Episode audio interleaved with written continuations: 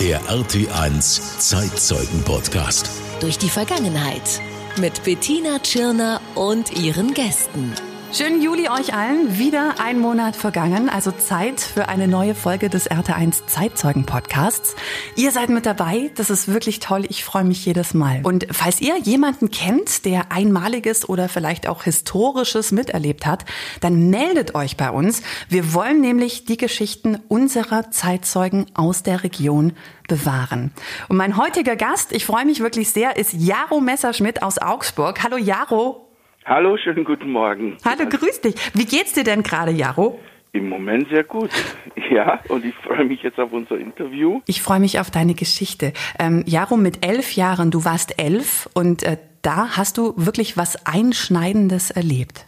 Genau, mit elf äh, bin ich äh, mit meiner Familie, mit meinen Eltern und meiner kleineren Schwester mit gefälschten Pässen aus der Tschechoslowakei geflüchtet in den Westen. Und so noch im Nachhinein kriege ich jetzt äh, Gänsehaut. Ja, das glaube ich. Wirklich, also es ist alles sehr, sehr klar da, wie, wie das da war, wie, wie auch mein Gefühl war. Also ich wollte eigentlich im ersten Moment nicht wirklich weg. Und genau. Das war Ende der 70er, also 77, glaube ich. 76, 76. Äh, 25. August. Weißt du noch ganz genau. Jetzt müssen wir noch mal ein bisschen ausholen. Also die ehemalige Tschechoslowakei, sagt eigentlich schon der Name, ist ja das heutige Tschechien und die Slowakei. Mhm. Was mich jetzt auch interessiert, wie kam es eigentlich dazu, dass ihr als Deutsche in der Tschechoslowakei gelebt gelebt habt? Gab es da viele Deutsche damals? Da gab es schon einige mhm. Deutsche. Unsere Vorfahren sind irgendwann äh, in die Slowakei, um Jobs zu suchen und äh, da gab es unterschiedliches und so kam es, dass da Deutschstämmige äh, gelebt haben. Du bist auch dort geboren, oder? Ich bin dort geboren, mhm. mein Vater ist auch dort geboren, auch mein Großvater ist dort geboren. Weiter zurück weiß ich nicht. Das macht nichts. und es war immer so eine Diskrepanz, oder so wuchs ich auf. Wir, wir haben einen deutschen Nachnamen mit Messerschmidt ähm, assoziiert man ja auch einiges und der Osten war nicht gut zu sprechen auf den Westen, beziehungsweise gerade auf Deutschland. Das ging äh, dann noch auf den Zweiten Weltkrieg zurück. Genau. Mhm. Ich habe auch gelesen, Jaro, ähm, nach dem Zweiten Weltkrieg sind äh, drei Millionen Deutsche wohl aus der Tschechoslowakei vertrieben worden, weil sie, wie du sagst, nicht so beliebt waren. Und ich habe dann auch gelesen, bleiben durfte nur, wer sich glaubhaft als äh, Gegner Hitler dargestellt hat und auch Fachleute. Wie war das bei euch oder was hatte dein Papa für einen Beruf?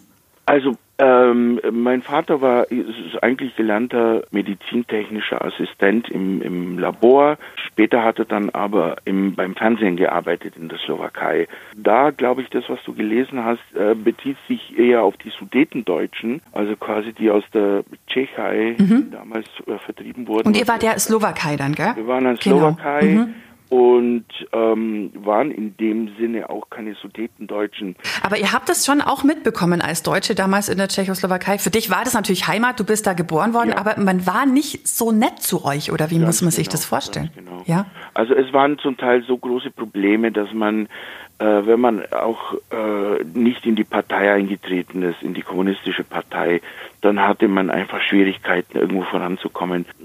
Manche durften nicht studieren, mhm. weil sie eben nicht äh, zur Partei oder die Eltern zum Beispiel nicht in der Partei waren und solche Sachen. Ich finde es auch sehr interessant, weil ich denke, viele von uns kennen die Geschichten äh, von Menschen äh, aus der DDR, die da äh, rausgeflohen sind.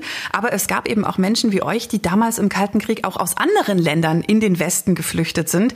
Ähm, kurze Auffrischung noch. Es gab ja, ich muss mal auch noch mal alles nachlesen. Die Geschichte mhm. kennt man ja natürlich aus der Schule, aber ist schon lang her. Es gab ja nicht nur die Berliner Mauer, sondern ganz Europa war damals quasi geteilt in Ost und West, in frei und nicht frei.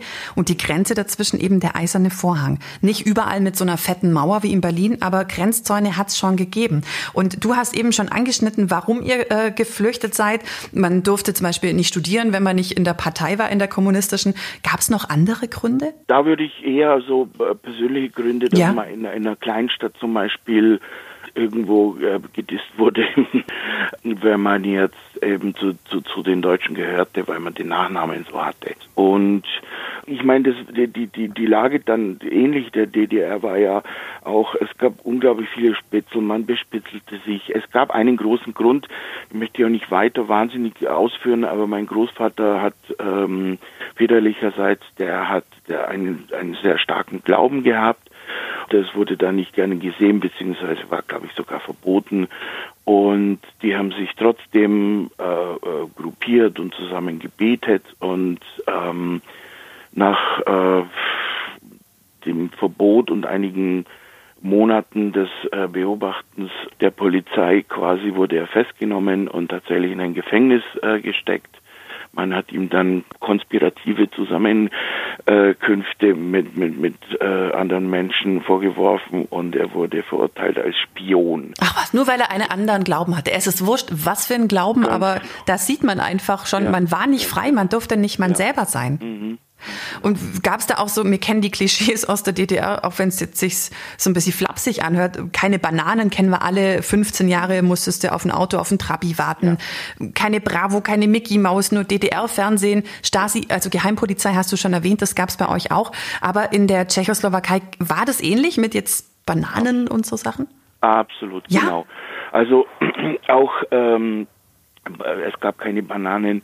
Ich, ich kann mich schon erinnern, dass dann irgendwann äh, hat man das plötzlich irgendwo gesehen, war aber dann sofort ausverkauft. Menschen reden darüber, dass man irgendwo Bananen gesehen hat oder ähnliches. Nennen wir die Bananen jetzt mal oder nehmen wir die mal als, als, als Beispiel für, für Versorgungsengpässe in, in, in allen Richtungen. Ein, ein Metzger hatte kaum Fleisch zu verkaufen. Da hing so ein bisschen was und man hat äh, zum Teil tatsächlich nur sehr lange anstehen müssen, um eventuell dann mit leeren Händen nach Hause zu gehen und sagen, na gut, dann gibt es kein Fleisch. Ist ja auch in Ordnung. Mach mal wieder Mehlspeise. Also das kenne ich natürlich auch noch aus der Kindheit, aber das ja. kann man nicht vergleichen mit so einem kommunistischen Land eben, ja? Genau, genau. Und auch so, so ein bisschen alles so unter der Hand, alles Mögliche. Also wenn man eben Freund der Partei war oder sowas, hatte man äh, Vorteile auch, auch ähm, nahrungsmittelmäßig. Also kein schöner Zustand insgesamt. Hast Aber das ist, glaube ich, nicht so der Grund, ja. den man jetzt nennen würde, so, darum seid ihr geflohen. Genau, aber dass wir einfach so ein Bild haben, weil ich glaube, viele ja. wie ich konnten, können sich das gar nicht vorstellen. DDR wissen wir, alle in der Schule gehabt, aber wie war das in der Tschechoslowakei? Ich glaube, das ist auch ganz interessant, dass wir da einen Einblick kriegen. War das für dich als Kind schlimm? Jetzt sage ich mal, nicht so viel Fleisch, man durfte nicht so viel. Oder kriegt man das als Kind gar nicht so mit? Warst du glücklich als Kind dort? Also gleich von dem Weg überhaupt nicht schlimm. Als Kind, ich bin da sehr glücklich aufgewachsen und ähm, das ist natürlich mit der Zustand, den man jetzt so kennenlernt als Kind, der ist halt so. Und äh, vielleicht auch den Umständen entsprechend, dass es so viele Restriktionen gab äh, von, von Seiten der Regierung und so weiter, hatte ich immer das Gefühl, oder es war so definitiv, dass der Familienzusammenhalt äh, sehr groß war. Also die Familie dann zu verlassen, also Großeltern und so weiter, dort äh, zurückzulassen und äh, die Flucht anzugehen, glaube ich, war auch für meine Eltern ein kann man sagen, sie wollten eine hundertprozentig eine bessere Zukunft für mich und meine Schwester und auch für sich selbst. Aber die Familie zurückzulassen, war schon eine große Herausforderung für die. Das glaube ich natürlich. Wie du gerade gesagt hast, deine Eltern haben sich dann irgendwann entschieden, hier wollen wir unser Leben nicht weiterführen, unsere Kinder aufwachsen sehen. Ähm, du hast auch schon erwähnt, du hast eine kleine Schwester und auch das mit deinem Opa, dass der sogar eingesperrt wurde, nur wegen seinem Glauben, das ist einfach ganz furchtbar. Also sowas, ja. das stößt mir bis heute noch auf. Also wenn man wegen sowas dann diskriminiert wird. Und ja. dann eben haben sich deine Eltern entschieden, wir flüchten mit unseren kleinen Kindern. Wie, wie lief das denn ab, Jaro? Ähm, es ging im Grunde genommen so. 1968, 69 waren die Grenzen offen zwischen der Tschechoslowakei und dem Westen. Äh, es gab da einen Politiker, der Herr Dubček, und äh, der hat es damals möglich gemacht und die Grenze war offen, man konnte also ausreisen. Und in dieser Zeit sind, sind äh, tatsächlich sehr viele aus der Tschechoslowakei geflüchtet, indem sie vorgaben, einen Urlaub zu machen, weil natürlich durfte man nicht sagen, so wir fliehen jetzt, sondern wir fahren in den Urlaub in den Westen und äh, sind äh, eben im Westen irgendwo geblieben. Da hatten meine Eltern auch schon überlegt, also auch zu gehen man wusste ja nicht, wie lang diese Grenzen aufbleiben. Und ähm, in der Zeit haben sich meine Eltern dagegen entschieden, da ich gerade drei Jahre alt war und mit dem ganz kleinen Kind irgendwo anders als, als Flüchtling quasi äh, neu anzufangen, vielleicht schwierig und prompt 69 hat, hat man die Grenze wieder geschlossen. Oh die nein, Russen, ja. Die Russen sind einmarschiert, Mhm. beziehungsweise die UdSSR, Sowjetunion. Und dann hat man die Grenzen wieder geschlossen und dann ähm, saßen wir da. Und im nächsten Moment hat, äh, das weiß ich jetzt natürlich auch im Nachhinein erst, mein Vater beschlossen, so, und wir, wir machen das jetzt anders, wir fliehen anders. Und ähm, das hat dann tatsächlich also von 69 bis 76 äh, eben diese sieben Jahre gedauert. Ähm, wo er die, die Flucht irgendwie geplant hat, wo er versucht hat, überlegt hat, was äh, könnte ich denn machen oder wie könnte man denn das anstellen. Und er, er wusste dann schon so ein bis- bisschen was über eine grüne Grenze, gab es irgendwo da eben in Jugoslawien. Grüne Grenze heißt, dass die nicht so bewacht wurde wie in, zum Beispiel in der Tschecho- Tschechoslowakei, da gab es einfach Zäune und, und Flutlicht und so weiter. Konnte man also nachts nicht irgendwie sagen, okay, jetzt gehe ich mal über die Grenze, sondern wurde tatsächlich äh, einfach äh, erschossen, so wie man es auch aus der DDR von, von ein paar Flüchtlingen kennt. Und ähm, die grüne Grenze war dann so eine Grenze, wo hin und wieder mal Soldaten patrouillieren äh, und man da unter Umständen unbemerkt äh, rüberkommt. Das waren so die Ideen, ja. Und somit hat er auch schon so ein bisschen äh, was vorbereitet, äh, paar Sachen aus, aus äh, es waren wirklich Kleinigkeiten zum Teil, die er dann in den Westen rübergeschickt hat über Bekannte, äh, zum Beispiel mal blöd gesagt so ein Teppich, glaube ich, aus dem Wohnzimmer äh, irgendwie. Hat er vorab schon mal hingeschickt? Genau, ja. genau. Zwar sehr lustig, aber ja, man, war man hat ja auch seine Lieblingsstücke zu Hause. ja, genau. Das war also kein wertvoller Teppich, aber es war halt ein Teppich. Ja. Oder? Und er hat das also vorbereitet und da muss man eins sagen, dass man als tschechoslowakischer Staatsbürger, äh, wenn man nicht in der Partei war, auch nicht so einfach den Urlaub nach Jugoslawien genehmigt bekam. Also das bedurfte schon einiger Vorbereitung. Und äh, somit hat mein Vater, der nicht in die Partei eintreten wollte, einfach versucht, ähm, sich irgendwo ein bisschen beliebt zu machen, indem er zum Beispiel Jugendlichen geholfen hat. Da, da gab es äh, Gruppierungen von den, ich glaube, das gab es in der DDR auch, die Pioniere, die, die, die Jugendlichen, die so ähnlich wie Pfadfinder Treffen hatten und dann so, so ein bisschen was zusammen unternommen haben und solche Sachen, da hat er sich engagiert. Und ähm, somit hat er sich da so ein bisschen beliebt gemacht, so seltsam das auch klingt, dann äh, dachten diejenigen, die das äh, unterschreiben mussten, so eine so eine so eine Ausreisegenehmigung ähm, in den Urlaub nach Jugoslawien, das waren zum Beispiel seine seine Vorgesetzten in der Arbeit, also eben beim slowakischen Fernsehen, die allesamt in der Partei waren, die dachten, ja so hier der Messerschmidt ist, ist zuverlässig und, Der kommt wieder heim. er kommt wieder heim, genau. Und dann hat es dein Papa wirklich geschafft, den Urlaub für euch alle genehmigt zu bekommen, oder? Oder war das dann doch nicht ganz so einfach? Da gibt's echt noch äh, ein paar kleine Geschichten oder Anekdoten, die wirklich sehr, sehr interessant sind. War zum Beispiel, dass er seinen Vorgesetzten diese Papiere zum Unterschreiben gegeben hat. Und die mussten erstmal einverstanden sein und sagen, ja, der Mann ist zuverlässig und das, der kommt schon wieder zurück, so wie wir vorhin sagten. Ähm, ein Problem war da, dass da in diesen Papieren die, die, die, die quasi die Familiengeschichte ein bisschen aufgeschrieben ist. Und eine Schwester meines Vaters ist illegal damals 68 nach England äh, schon geflohen. Und solche Sachen stehen dann in diesen Papieren. Und im Grunde genommen, wenn man Geschwister, die äh, geflohen sind, irgendwo im Ausland hat, dann kriegt man es eher nicht genehmigt. Und einen kleinen Trick, der, der, der witzig ist, ähm, hat mein Vater angewendet, indem er seinem Chef die Papiere zum Unterschreiben hingelegt hat. Ich glaube sogar, ähm, mich erinnern zu können, er gesagt hat, er hat einen Slivovitz dabei gehabt, den er ihm geschenkt hat, einfach so, so hier ein Geschenk. Und dass er sich über diesen Tisch gebeugt hat und mit der Hand so sich abgestützt hat an dem Tisch und im Grunde genommen äh, diesen Satz, seine Schwester ist geflüchtet 68 nach England, verdeckt hat. Nein. Und nachdem dieser Vorgesetzte ihm das unterschrieben hat, haben dann alle anderen gesehen, okay, die, die, die Unterschrift vom großen Chef ist da. Und äh, die anderen haben es einfach dann unterschrieben, ohne das große durchzulesen. Ja, dein Papa ja in so einem Moment auch zu ja. schalten ja. und ja, ja, Wahnsinn. Unglaublich. Gott sei Dank. Wer weiß, wo ihr sonst jetzt wärt, ja? Ja, genau, genau. Es ist aber tatsächlich dann geschehen und wir sind über Ungarn dann nach Jugoslawien und haben eben diesen Urlaub dann in Jugoslawien gemacht. Und dann kam jetzt quasi die letzte Nacht in Maribor, wo meine Eltern mir eröffnet haben, dass wir in den Westen gehen. Und ich wollte nicht. Du und, wolltest gar nicht? Genau, ich wollte meine Freunde nicht verlassen, hm. auch oh, Großvater, Großmutter und so weiter. Witzig war, dass sie mich dann äh, so überredet hat. Er hat gesagt, du, wir gehen nur so für ein Jahr rüber, wir arbeiten da, verdienen Geld und dann kannst du dir endlich dieses Bonanza-Rad kaufen, das du immer haben wolltest.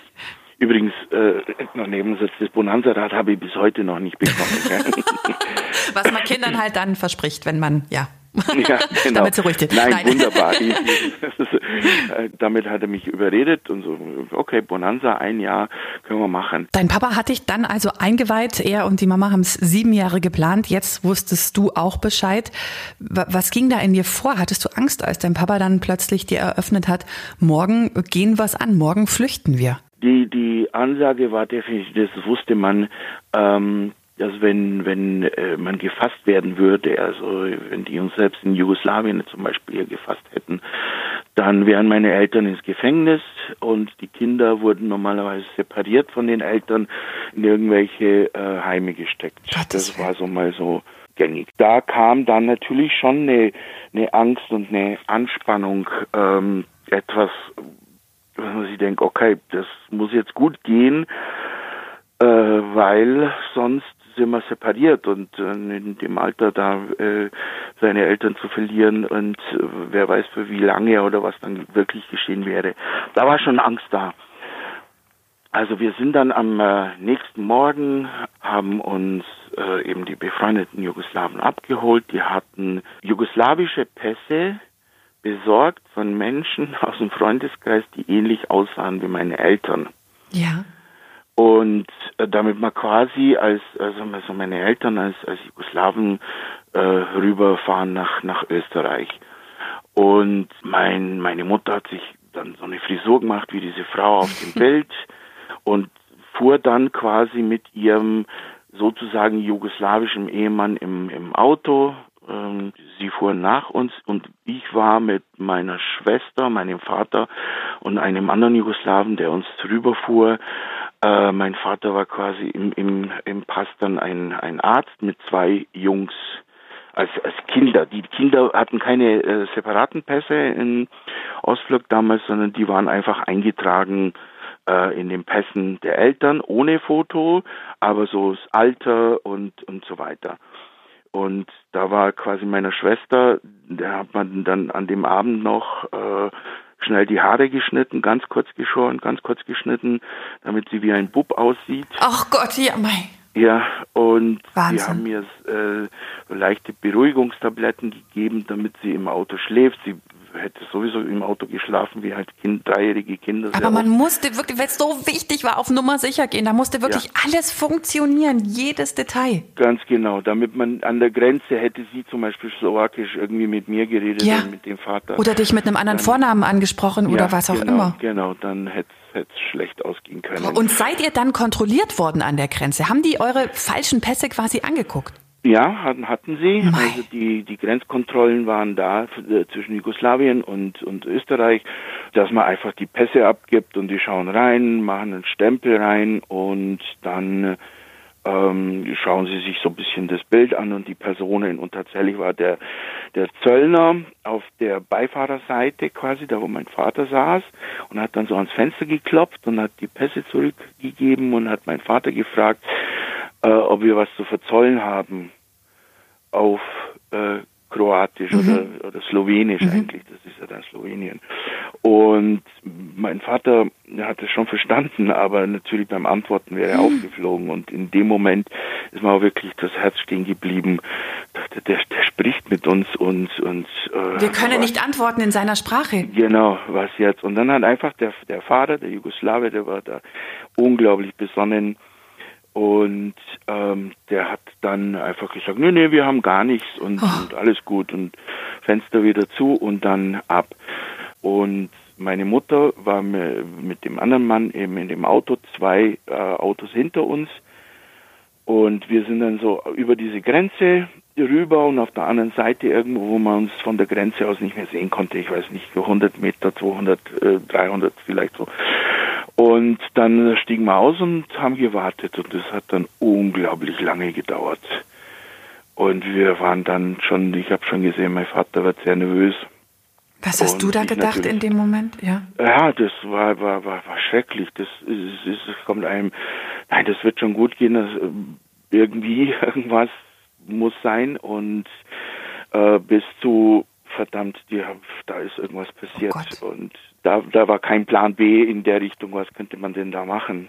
Und wir haben einfach gewartet, gewartet und es hat sehr, sehr lang gedauert bis sie wirklich um die Kurve kamen und die äh, Geschichte war dann einfach, dass das Auto vor ihnen äh, gefilzt wurde. Da, also so stichprobenartig haben die damals auch ein bisschen so die Autos auseinandergenommen. Und es hat einfach lang gedauert. Und ihr habt es nicht lang. gesehen, ihr hattet keinen Blickkontakt zum Auto nee, und ach, nee, oh, genau. Gottes Willen. Ja, ja. Das boah, ich fieber gleich so mit. Jaro, du erzählst es auch so, so bildlich. Man hat das Gefühl, man ist da mit dabei und hofft, dass alles gut geht, obwohl wir es ja wissen, dass zum ja. Glück alles äh, gut ausgegangen ja, ja, ist. Boah. Genau. Aber ja, unglaublich und, und, nach wie vor, wenn ich da dran denke, wow. Und ich habe jetzt äh, eben von, von ein paar Jahren erst, war ich genau an dieser Grenze, ähm, bin mal hingefahren und das war ähm, unglaublich emotional. Also auch wenn ich jetzt daran denke, weil das war so der Schritt in dieses neue Leben. Unglaublich, ein unglaubliches Gefühl. Äh, leider habe ich die Menschen, die uns damals geholfen haben, nie wieder getroffen. Das war, glaube ich, auch so, so gedacht, dass man sich da, die haben uns wirklich unglaublich geholfen ähm, und sehr selbstlos zum Teil, wie ich empfinde. Wahnsinn. Ja. Haben Sie ja auch selber in so große Gefahr gebracht, die wären ja im besten Fall auch eingekastelt genau. worden. Und ähm, aber ihr habt, hast du versucht, nochmal Kontakt aufzunehmen? Hat man da das Bedürfnis, die nochmal zu sehen, vielleicht zu drücken und zu sagen, boah, du, ihr habt uns so viel ermöglicht? Ich hätte schon. Mhm. Ich habe, als ich damals also quasi mit dem Motorrad nach Maribor nochmal gefahren bin, was ich gerade erzählt habe, da dachte ich jetzt, oh, wow, die würde ich jetzt gerne treffen hatte aber überhaupt keine Namen, keine Adressen, kein gar nichts. Dann müsste ich recherchieren über meinen Vater und dann habe ich mir das so ein bisschen vorgenommen für, für irgendwann. Gerne. Vielleicht können wir da ja auch helfen. Vielleicht können wir da ja auch was deichseln. Da können wir ja gerne dann später nochmal reden. Ja, okay, vielleicht okay. finden wir die ja für euch. Das wäre ja auch ganz toll. Ja. Und ihr wart dann in Österreich erstmal, gell, über genau. der Grenze ja. und in Freiheit. Ja. Wie habt ihr euch da denn gefühlt? Was ist da denn in dir vorgegangen? Also wirklich, ich, ich, ich sehe das noch vor mir. Wir, wir kommen da eben in Graz an. Mein Vater kannte da auch jemand, die haben uns auch da übernachten lassen und in Graz sind wir dann spazieren gewesen. Ähm, und es fühlt sich an, oder fühlte sich damals auch an und heute auch noch wie, wie in einem Traum, wie, wie so durch, durch, durch, über so eine Watte gehen oder, oder ich weiß nicht, also wirklich wie in einem Traum. Und hier sind die, witzig, sowas fällt natürlich einem dann als Elfjähriger auch auf. Hier, hier gibt Spielzeugläden, da ist tatsächlich Spielzeug drin. Und, und Läden, Geschäfte, die, die haben Ware drin und so weiter. Also das war schon anders, es war ein anderes Bild und und es war ein unglaubliches Gefühl.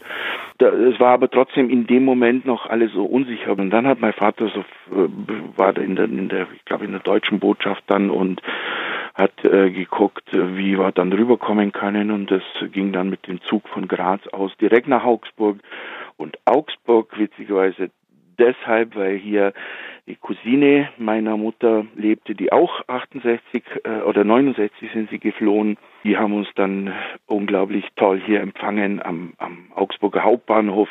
Kann mich auch noch erinnern, ein, ein Nachmittag äh, Sonne und, und, und schönes Wetter und tolles Gefühl. Und die haben uns sehr, sehr herzlich äh, aufgenommen und uns auch geholfen. Eure Familie hat euch so auf, also genau. die Cousine. Ähm, ja. Ich weiß auch noch, weil mein Opa ist ähm, auch äh, geflohen oder vertrieben worden nach dem Krieg aus dem äh, heutigen Polen, eben zu uns jetzt hier ins Unterallgäu. Und obwohl er auch Deutscher war, ist er nicht so freundlich empfangen worden. Also man hat immer zu ihm gesagt, es ging ganz lange noch, ähm, hat er auch oft erzählt, Zigeuner, hat man gesagt, die Zigeuner kommen. Und früher hat man Flüchtlinge ja oft nicht freiwillig aufgenommen, sondern ja. du musstest ein Haus bereitstellen. Mein Opa hat zum Beispiel Jahre gebraucht, um sich die Anerkennung im Dorf zu erarbeiten. Und das war ihm auch ganz wichtig. Wie seid ihr denn von den anderen dort aufgenommen worden? Also nicht von der Familie, sondern von Nachbarn oder so? Ja, wiederum aus, aus, aus der Sicht des Elfjährigen sind wir überall sehr, sehr, sehr gut aufgenommen worden. Wir waren dann auch in einem Flüchtlingslager, weil man musste sich ja da erstmal melden und das war dann in Nürnberg, glaube ich, ja, genau. Und da hat man dann, da wurde man tatsächlich verhört, äh, auch ich als Elfjähriger, die, die wollten natürlich sicher gehen, ähm, die deutschen Behörden wollten sicher gehen, dass das keine Spione sind, was, was, was sind das für Menschen? Und ich wurde sehr, sehr genau gefragt, was meine Eltern denn so gemacht haben in der Tschechoslowakei und so weiter. Aber das alles war in, in meiner oder ist in meiner Erinnerung wirklich sehr freundlich, sehr toll, sehr, ich habe mich da sicher und gut aufgehoben gefühlt war trotzdem keine, keine leichte Startzeit, also für, für, für unsere Familie, weil wir dann letztendlich eigentlich nur noch nur zwei Koffer mit rübergenommen haben. Das Auto haben wir ja stehen lassen in Jugoslawien und einige der Sachen.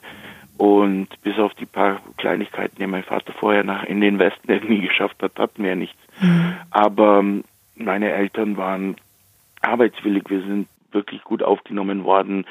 Mein Vater sprach schon Deutsch, eben aus seiner, seiner Schulzeit in der Tschechoslowakei, weil es äh, in, während des Kriegs waren dann quasi die Deutschen in deutschen Schulen. Für mich ging es innerhalb von, von kürzester Zeit an eine Schule in Hochzoll Süd, an die Grundschule und da wurde ich fantastisch aufgenommen. Da muss ich auch sagen, der Lehrer, der Herr Engel damals, der, der hat sich unglaublich gekümmert also nicht nur um mich, sondern um die ganze Klasse. Toll. Ein fantastischer Lehrer. Schön, dass ihr so toll aufgenommen wurdet, ja, Jaro. Ganz ja, toll. Wirklich, wirklich sagen. Also wurden fantastisch aufgenommen. Also im Gegensatz zu zum Beispiel deinem Vater oder anderen Flüchtlingen aus der Zeit, ähm, man hat die, die Geschichten gehört, dass die als die Zigeuner oder sonstiges bezeichnet wurden und eben nicht toll aufgenommen wurden, was, was ja, Gott sei Dank habt ihr das anders erlebt. Augsburg, tolle Leute leben da. Schau ja. an. Und wie war denn Augsburg, wenn wir mal so gucken, die Flucht war Ende der 70er, wie war ja. denn Augsburg in den 70ern? Saßen da die Hippies im Schneidersitz auf dem Königsplatz oder wie muss man sich das vorstellen? Also äh, Hippies habe ich keine gesehen, aber äh, bestimmt, aber äh, toll, schön. Ich habe mich hier unglaublich wohlgefühlt. Wir haben dann eine Wohnung ähm, relativ bald bekommen, ähm, in Hochzoll Süd in der Mittenwalder Straße, so ganz hinten am, fast am Kuhsee. Also das war so meine meine Kindheitshut, so der der Kuhsee, die die die Wälder drumherum, der Lech und das äh, war eine, eine wunder wunderschöne Gegend für mich, ganz viel Grün und äh, hatte tolle Freunde. Ich kann mich noch an eine Sache erinnern, das ist ja witzig. Äh, in dieser ersten Woche, als wir ankamen, und meine äh, die Cousine meiner Mutter und ihr Mann ähm, haben uns dann mit in die Stadt mitgenommen und wir sind zum McDonald's. Ach, cool. Und es war so unglaublich was anderes, so dieses wow, das ist warm und ein, ein Brötchen schmeckt und ist so weich und so toll.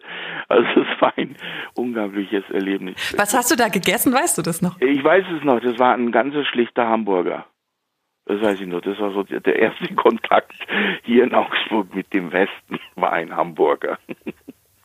Sehr, sehr ja. schön. Und was ja. gab es vielleicht sonst? Das sind ganz tolle Momente, die du da gerade erzählst. Dein erster Hamburger bei McDonalds. Mhm. Gab es sonst noch irgendwas, so, so erste Male, wo du sagst, boah, ich weiß jetzt nicht, ich spreche jetzt ins Blaue, ich habe zum ersten Mal die Bravo-Zeitschrift gesehen oder mhm. das erste Mal war ich im Kino. Gab es sowas noch? Äh, ja, ja. Also gleich am ersten Tag, als wir hier ankamen, hat mich dann mein, ich nenne ihn jetzt mein Onkel, der der Eishockey-Abteilung äh, geleitet und der hat mich sofort am Nachmittag gleich äh, mit ins Training mitgenommen und im Grunde genommen ab dem ersten Tag äh, meines äh, Aufenthalts im Westen habe ich dann äh, Eishockey gespielt. Das ist auch noch eine, eine Erinnerung, die quasi sofort, das ging sofort los und ich war mittendrin. Und auch noch im ersten Herbst, ja, habe hab ich die erste beziehungsweise es war nicht mal Bravo, sondern das war Freizeitrevue, das war das Pendant zu Bravo glaube, es war ein bisschen billiger, deswegen haben es meine Eltern für mich gekauft, auch auf äh, Empfehlung äh, unserer Familie. Gesagt, ja, Jugendliche lesen jetzt sowas, ja, also die sollen dann Bescheid wissen, so. Und es ist im Grunde genommen genau das gleiche wie die Bravo. Äh, da war auch so äh, Stars drin und Promis und. Ganz genau. Ganz ah, wie, genau. Was mache ich mit meinen ersten Pickeln zum Beispiel? Ein bisschen so dieses, wie, wie küsse ich jetzt ein Mädchen oder umgekehrt oder irgend sowas. Äh, ja, das war schon schon irre, sowas, äh, all diese äh, Zeitschriften, das war war anders. Also Fernsehen war, war, war anders. Das hat man das Gefühl gehabt, ja, das war alles eben jetzt in meiner Freiheit. In Freiheit, das weiß man manchmal gar nicht zu schätzen, wenn man es nicht anders kennt. Du natürlich und deine Familie schon. Und irgendwann, Jaro, habt ihr, so, ich freue mich, dass ihr euch da so schön eingelebt habt, dass die Augsburger so nett waren. Und in 89 kam dann der Mauerfall endlich. Ihr wart schon über zehn Jahre in Freiheit. Wie hast du das Ereignis erlebt? Ich muss dazu sagen, ich habe damals in, in, in USA studiert, in Boston. Und äh, wir haben diesen Mauerfall mit, mit, mit einer Party gefeiert. Es war auch sehr äh, bizarr, dieses Gefühl, wow, jetzt geht es äh, alles irgendwie dieses, dieses äh, kommunistische Reich geht jetzt unter, ähm, was mein Vater eh schon immer gesagt hat, so die werden nicht mehr viel, besonders lang machen, aber man wusste natürlich nicht wie lang. Und es war schon unglaublich für jeden. Ja, genau. und jetzt, ich habe mir jetzt gerade überlegt, soll ich dir die Frage noch stellen, weil das wäre so ein schönes Schlusswort geworden. Mhm. Du feierst ähm, den Mauerfall in Boston und bist happy, aber ich würde es trotzdem noch gerne wissen, Jaro. Jetzt ist nämlich wieder Krieg in Europa mhm. aktuell. Die Menschen flüchten auch zu uns nach Deutschland. Mhm. Ähm, du warst auch Flüchtling mit deiner Familie. Wie geht's dir, wenn du an die Menschen in der Ukraine denkst? Ähm, ich, ich denke, also was, was da jetzt passiert, ist natürlich unglaublich viel schlimmer, empfinde ich, als, als das, was, was bei uns in der Zeit dort äh, los war. Und als wir dann eben als Flüchtlinge hier rüberkamen und so toll aufgenommen wurden, dachte ich, fantastisch, wunderbar, was für eine tolle Idee. Ich weiß jetzt oder denke mir, äh, dass es den Flüchtlingen hier jetzt ganz anders geht. Die würden ja wahnsinnig wieder gerne zurückgehen und einfach in Frieden leben. Und wir sind jetzt hier und müssen irgendwie damit zurechtkommen. Wir müssen damit zurechtkommen, dass sie alle da sind und es geht, wenn dann nur gemeinsam. Ja. Also die brauchen Hilfe und wir können helfen, denke ich. Ich weiß oder, oder ich denke mir, wie, wie jeder andere hier auch wahrscheinlich, dass es den Menschen zum Teil sehr, sehr schlecht geht, wenn man auch noch weiß, ein Teil der Familie ist noch dort eventuell schon tot. Das ist, muss ein schreckliches, schreckliches Gefühl sein. Und wie du sagst, wir können das alles nur gemeinsam schaffen. Und die Hilfsbereitschaft ist ja wirklich auch ganz, ganz toll bei uns in der Region. Das muss man auch mal sagen. Genau. Jaro, ich sage jetzt vielen Dank. Es ja. war ein unglaublich interessantes ähm, Interview, ein Gespräch mit dir. Du hast uns, glaube ich, auf eine Achterbahnfahrt mitgenommen und zum Glück hatte die ein Happy End und die Bahn ist sicher angekommen. sehr schön. Ja, hat mir auch sehr viel Freude gemacht und es ist witzig, das so in, in Gänze zu erzählen. Ich danke dir, dass du dir Zeit ja. genommen hast und ich frage alle meine Interviewpartner und meine Gäste, hast du noch was auf dem Herzen zum Schluss, Jaro, was du gerne sagen möchtest? Ich habe jetzt so gesehen nichts auf dem Herzen. Es hat mir wirklich jetzt auch Spaß gemacht und, und, und Freude bereitet, dass sich jemand interessiert für eine Geschichte, die ich erlebt habe. Mir hat auch wirklich sehr viel Spaß gemacht. Dankeschön. Ich wünsche dir einen schönen Tag. Jetzt ja, noch beim ähm, Film komponieren, gell? Du ja. machst ja jetzt Musik für Alarm für Cobra 11, hast du gesagt. Genau. genau. Dann, dann ganz viel Spaß und dann hören wir dich auch im Fernsehen bald. Danke, Jaro. Danke. Tschüss. Tschüss. Der RT1 Zeitzeugen Podcast. Jeden Monat spannende Geschichten und Erlebnisse von Menschen aus der Region, die dabei waren.